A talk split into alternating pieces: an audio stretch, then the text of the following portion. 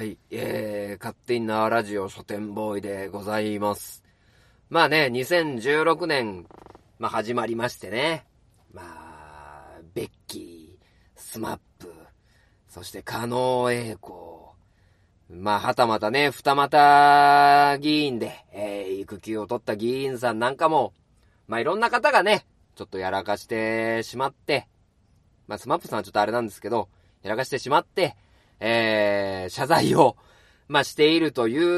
う中でですね、まあ、勝手になラジオ。そしてそのパーソナリティの書店ボーイもね、ちょっと、謝罪をね、しなければならない、まあ、ことがありまして、ちょっと今回のね、勝手になラジオは、謝罪から入らないとなと思っております。まあ、前回ね、えー、勝手にラジオ58回でですね、まあ、もう散々ね、番組の中ではね、勝手にラジオ第59回とかね、えー、今回の59回ですが、なんて、えー、言ってるんですけど、正しくは、えー、58回の間違いでございました。えー、深く、お詫びを申し上げます。勝手なラジオ第59回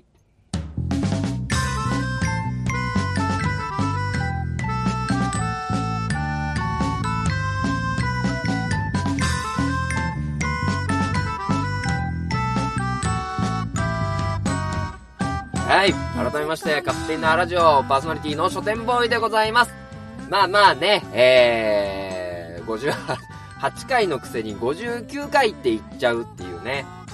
まあ、まあまあ、言い訳をね、するつもりではないんですけど、まあ、つくよみかぐらこの東野さんのね、えー、まあイベントでお会いしたのが、あの、結構ばったり、あの出会ってしまったっていうところで、まあそのね、収録で、まあもう59回なんですけど、みたいなことを、まあ言ったがね、えー、のが始まりで、まあついついね、僕の頭の中でも、あ、59回だと思って、あの、収録をしてたんですけど、まあ配信をね、えー、する、編集をするっていう段階で、あれ ?58 回じゃんっていうね、ことを、まあまあ、思った次第で、ただもう撮ったものをね、まあ、59回って言ってるのを全部58回って言ってるのもね、まあ、めんどくさい。めんどくさいって言っちゃダメですね。えー、まあ、表示は58回になってるので、まあ皆さんね、うんともしかすると思われたかもしれませんが、まあ今回がね、えー、正しくは59回というところでね、まあやっちゃったと まあ、思ってるんですけど、まあまあ、こういうことはね、えー、起こりますよ。まあ、起こっちゃったんで、まあ今回を、はじめちょっと気をね、えー、ちゃんと貼って、えー、収録で回数を間違えように、間違えないように努めさせていただきたいと思います。まあ、謝罪をしたところで何人の人が聞いているかはわかりませんが、僕自身は、えー、楽しく収録をしております。まあ、ということでね、えー、今日改めましても2月ですよ。早いですね。2016年明けて。で、まあ、今回のね、59回で何を、まあ、特集しようかなと、まあ、思ってるところで、まあ、前半はね、まあ、ちょっと今、ハマってるテレビがあるので、その、ちょっとお話をさせてもらおうと思っているのと、この今収録をしてるのがね、えー、2月14日の、まあ、バレンタインデーと言われている日なんですけども、まあ、本当にね、チョコレートってどういうものなんだチョコレートの歴史をちょっと語ってみようというところで、チョコレートの歴史っていう本がありましたので、まるっと。まあそこをね、抽出、抽出しながら、あの、チョコレートについてちょっと語っていこうかななんて思っております。というわけで、えー、この番組は愛知県東海市に住みます書店ボーイが勝手にお送りするラジオです。スタートします。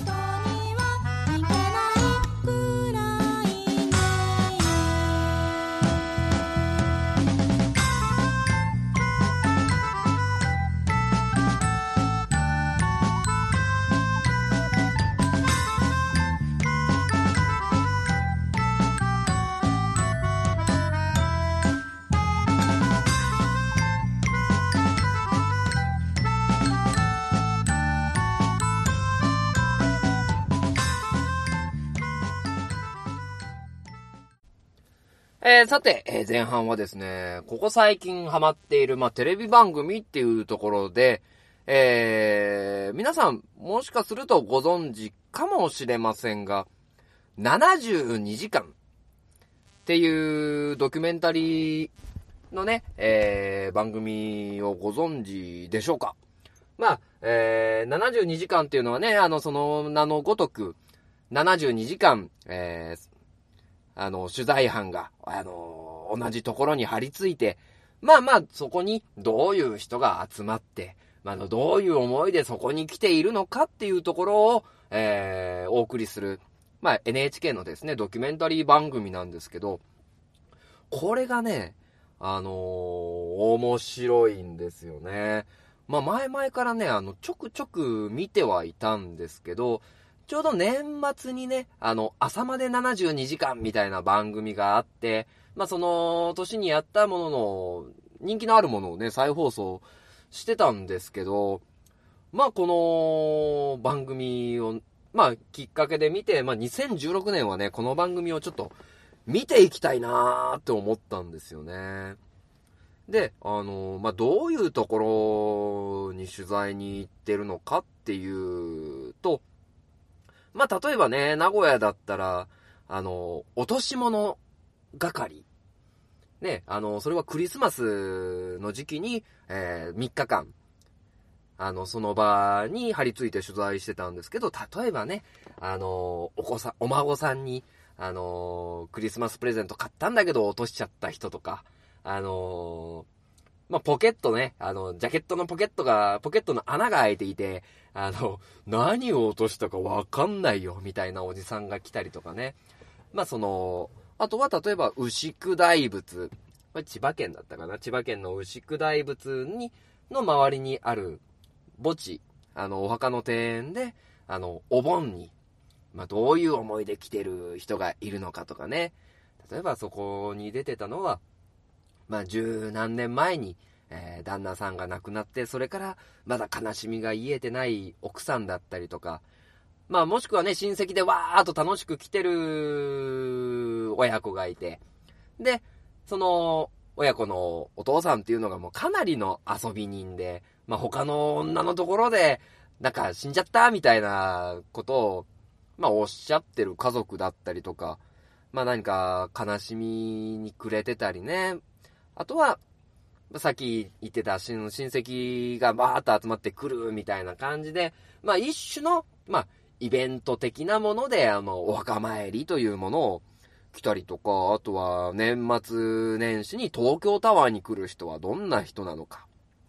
あとは、あの、産婦人科で、あの、3日間撮影していると行われている命の誕生だったりとか、その、悲しみをね、あの、取り扱っていたりとか、あの、はたまたね、秋田県にある漁港の横の200円のうどん、自動販売機ですね。まあ、猛吹雪の中にうどんを食べてる人がいる。なんでそんなとこにいるんだっていう、その、えー、場所場所で、その時に見えている人たちが、あの、繋いでゆく、あの、人間ドラマって言うんでしょうね。まあ、本当にその人たちに、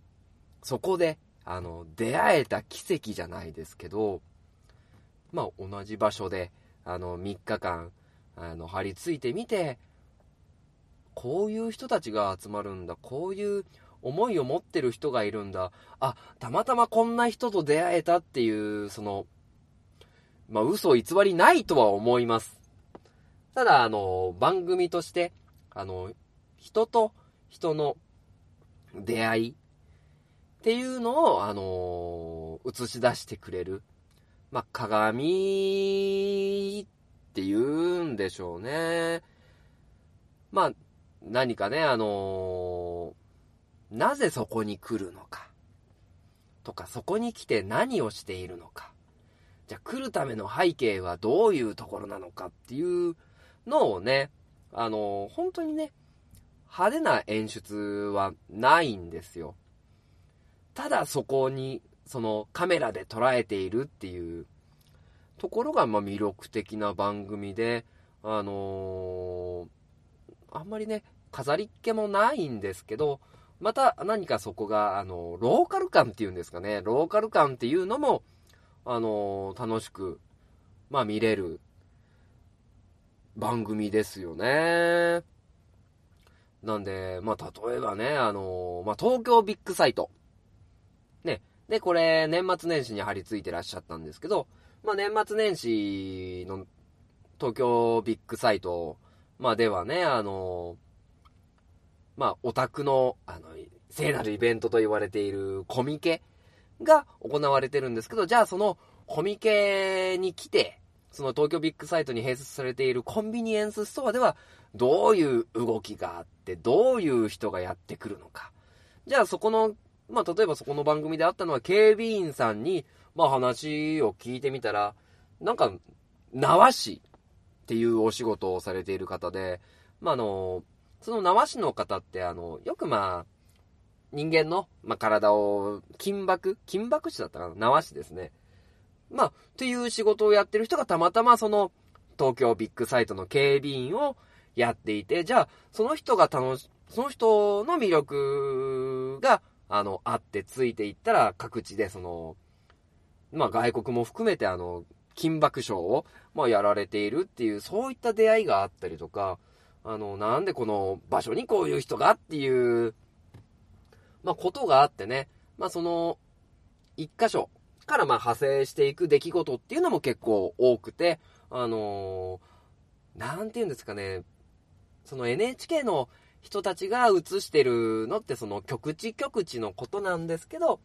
まあ、その局地局地に来ている人の人生物語が見えるっていうところが、あの、楽しみで見てる感じですね。なんでこの72時間っていう番組ね、あの、面白いんで、ぜひ、あの、見ていただきたいなと思っております。あとは、まあちょっと欲を言えばね、東海市でもやってくれねえかなっていう。例えば、集落園の大仏に3日間ね、えー、張り付いて、まあ、どんな人が収録園の大仏を見に来るのか、みたいなね。あとは大池公園の花火大会。まあ3日間は何にもないんですけど、どこから来るのかっていうね、まあどういう、まあ毎年こう来てこんな思いで見てるんですよ、みたいなのがね、見れるとね、結構楽しいなっていう気がしますね。というところでね、あの、メディアスさんに、ちょっとお願いを ね、ちょっと見たいね。東海市バージョンで。まあ、えー、というところで、まあ、72時間っていうね、あの番組が結構面白いので、ここでちょっとね、あの、お話をさせてもらいました。まあ、ぜひね、えー、まあ、どこまで本当でどこまで嘘かっていうところももしかするとあるかもしれないんですけど、まあ、そんなね、えー、邪念がないようなイメージで見ていて、見てもらえるといいかななんて思います。では、え前半の72時間の、えご紹介に続いては、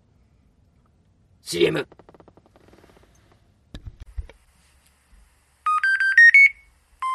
生ラジオ。生書店ボーイの花本が上手になりたいのコーナーということでね、えー、まあ、書店ボーイの、いつもだったら書店ボーイの花本が上手になりたいのコーナーを、えー、お送り、ミニコーナーとしてね、お送りするんですけども、えー、ちょっと、事情がありまして本日は花本が叩けません。で、実はね、あの、今、車でね収録を、まあ、こんなこと言うのはどうかと思いますけども、えー、車で収録をしているので、カホンが持ち込めなかったというところがありまして、まあなんかね、ハンドルでも叩くかっていう。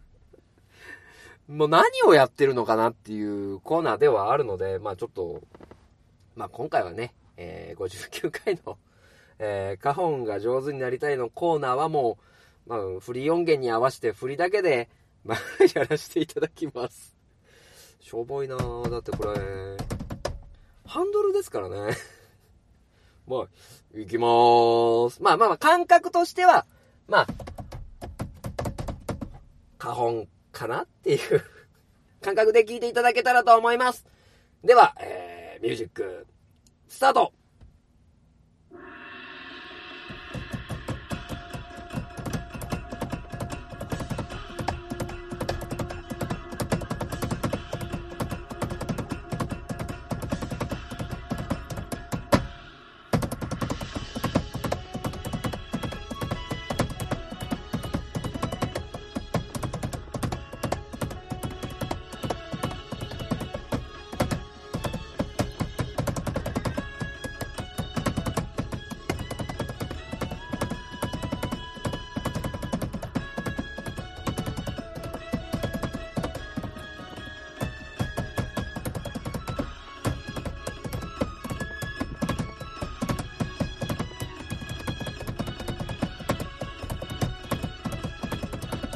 ほほほ。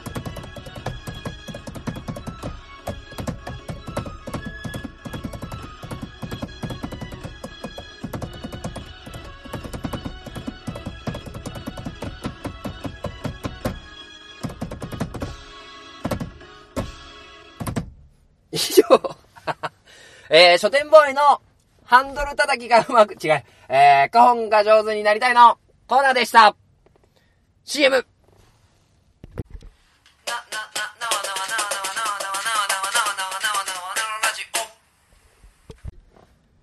はい、では、えー、後半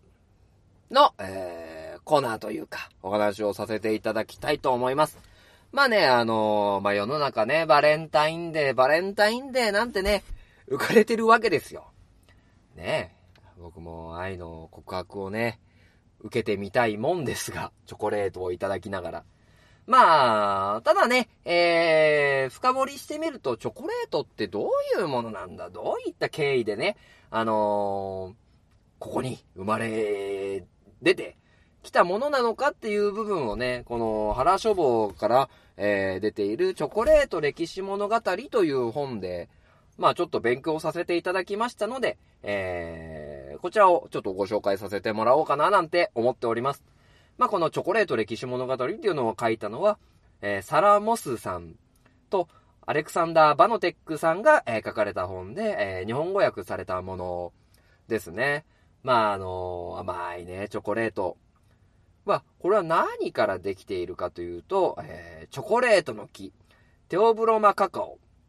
というのは、まあ、原産地がね、あの、南アメリカで、あの、作られている。で、このチョコレートの木っていうのが結構ね、栽培する地域っていうのが、あの限られるんですよね。で、えー、どういったところからできるかというと、まあ、赤道から、えー、20度以内。で、なおかつ標高は300メートル以下。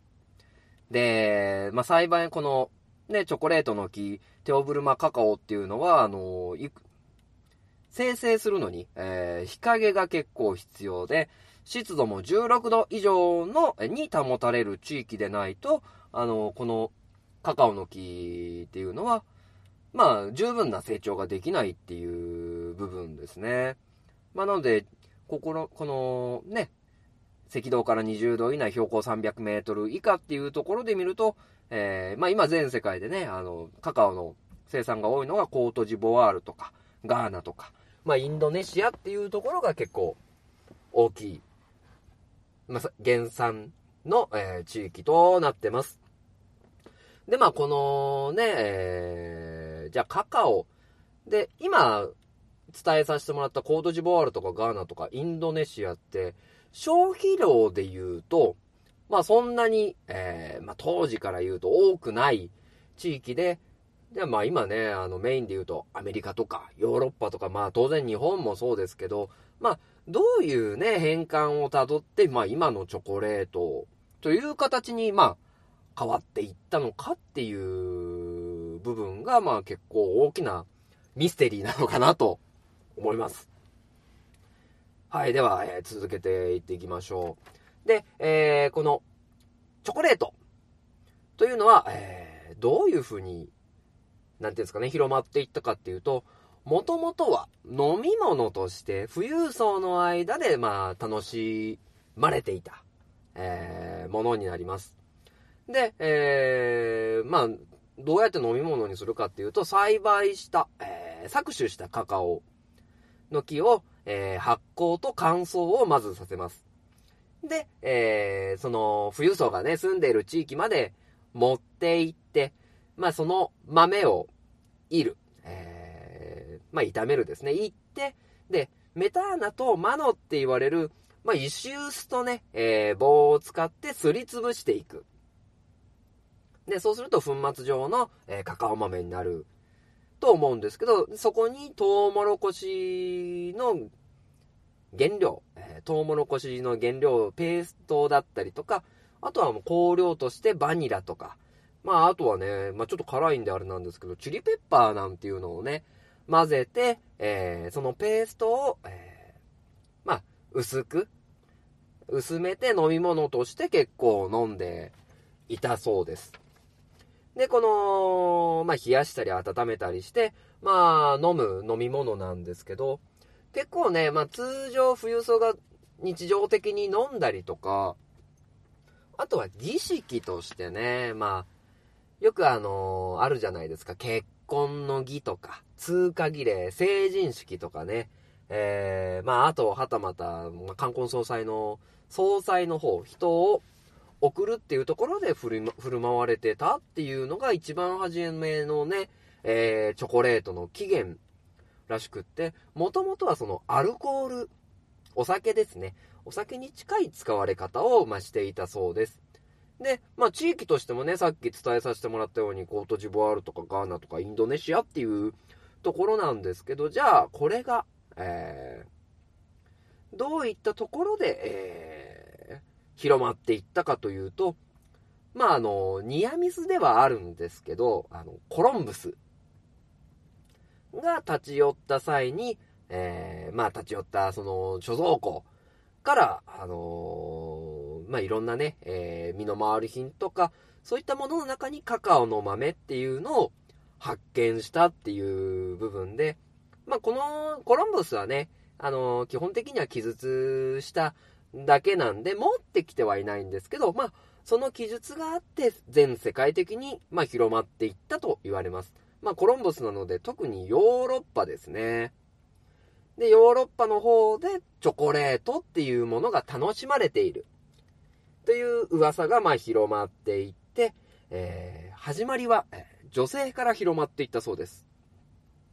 で、やっぱりね、一番初めのそのチョコレート、飲料の、えー、イメージとしては、まあ未開の地でね、そんなに汚らしいもの飲めないよっていうのが、多くの男性のイメージだったというところではあるんですけど、やっぱりね、その飲み物として甘い甘美なあの飲み物なものですから、結構女性のチョコレート中毒者っていうのが増えていって、まあ、そういったところから徐々にこう、チョコレートに対するイメージが変わっていったっていうところが、あの、広がっていった、あの引力に、え、なって行ったみたいですね。で、あの、その後、まあ、大規模栽培、栽栽培、大規模な、えー、栽培に、まあ、着手するわけですけど、南アメリカっていうのは、あの、ヨーロッパの植民地だった時代が、まあ、あるものですから、まあね、その、カカオ豆の栽培に結構奴隷が使われたということもあるみたいで、まあ、多く栽培をして、で、より嗜好品としてね、まあ、主にこの時はヨーロッパですけど、ヨーロッパの、あのー、まだこの時は富裕層なんですけど、そういうところに飲ませていく、飲んで楽しんでいくという広まり方をしたそうです。そこで、えー、18世紀になってくると、飲むから、えー食べるというものに、えー、物事が、え、チョコレートが変化をしていきます。でね、初めは今みたいなチョコレートの固形のものではなくて、あの、そのチョコレート飲料に、まあ、卵、卵黄と、あと牛乳を混ぜて、なんかどちらかというとね、カスタードクリームみたいな、えー、ホットチョコレートですね。みたいな飲み物に変わっていって、そこが広まっていったのと、その後、大きかったのが19世紀の初頭なんですけど、バンホーデン。今でも見ますよね。ココアのバンホーデン。よくもう寒い時にね、自販機でちょっと買っちゃおうかな。ココア飲みたいなっていう感じで、あの、広、今でも、まあ、あの、世の中にあるバンホーデンという企業が、あの、チョコレートのね、油圧式の、えー、機械を作ったんですね。で、この機械を使うと、そのペースト状にしたカカオバターっていうもののね、比率がまあ変えれたという部分で、あのー、まあ、ケーキだったりとか、あの、主にお菓子ですね。お菓子に結構固形の、その、比率を変えたカカオペーストカカオバターですね。カカオバターっていうのが生まれて、で、えー、機械化したっていうところで大量生産を、が行われるようになって、まあ、現代に至るっていうことがあり、まあ、今のね、まあ、ガーナーなんてそのままのチョコレートもありますけど、まあ、そういった感じで、まあ、今広まっていって、で、そこからまあ、バレンタインデーっていうものがね、生まれてきたという。だから、もともとは、あの、女性がね、中毒になって楽しんでいったっていう部分では、やっぱり男性から、まあ、異性、まあ今ね、この言い方もね、難しくなってきたんですけど、まあ女性がね、あの、好きなチョコレートを、愛を込めて配るっていう、習わしになっていったっていうところですね。まあ、もともとはその、ね、まあ栽培が難しいと言われたところから、まあもう全、どこのね、コンビニでもチョコレート売ってないとこないですからね。まあそういった流れで大きくなっていったっていうのがチョコレートの歴史になっていますね。まあまあ、あのー、意外とね、奴隷制度だったりね、まあ飲み物だったっていう部分では、もともとあの僕らの固形のチョコレートから入ってる世代から言うと、なんかね、あの、逆じゃん。そっちからできたんじゃん、みたいな。むしろ、ああ、チョコレート飲むんだって当時は思ったもんですけど、出てきた時は。もともとは飲む飲み物だったっていう、まあ歴史があるっていうのは、まあ驚きましたね。まあなんでね、えー、チョコレートで告白が成功した人も、もしかすると聞いてらっしゃるかもしれません。まあね、女性、チョコレートは女性を狂わすっていう部分でね、えー、まあ多分ちょっと過ぎちゃってるかもしれませんが、チョコレートを送るっていうのはいかがかなと思います。まあちなみに、ちなみになんですけど、えー、こんだけチョコレートのこと話して言うのもなんなんですが、最近ね、あの、僕チョコレート食べるとね、鼻の下がただれてきてるんでね、もうチョコレート食べれなくなってる。年かなっていう まあ、ことがあるんでね、まあ、チョコレート好きなんだけど、チョコレート食べれない体になっている書店ボーイが、チョコレートの歴史を語ってみました。それでは、エンディングでーす。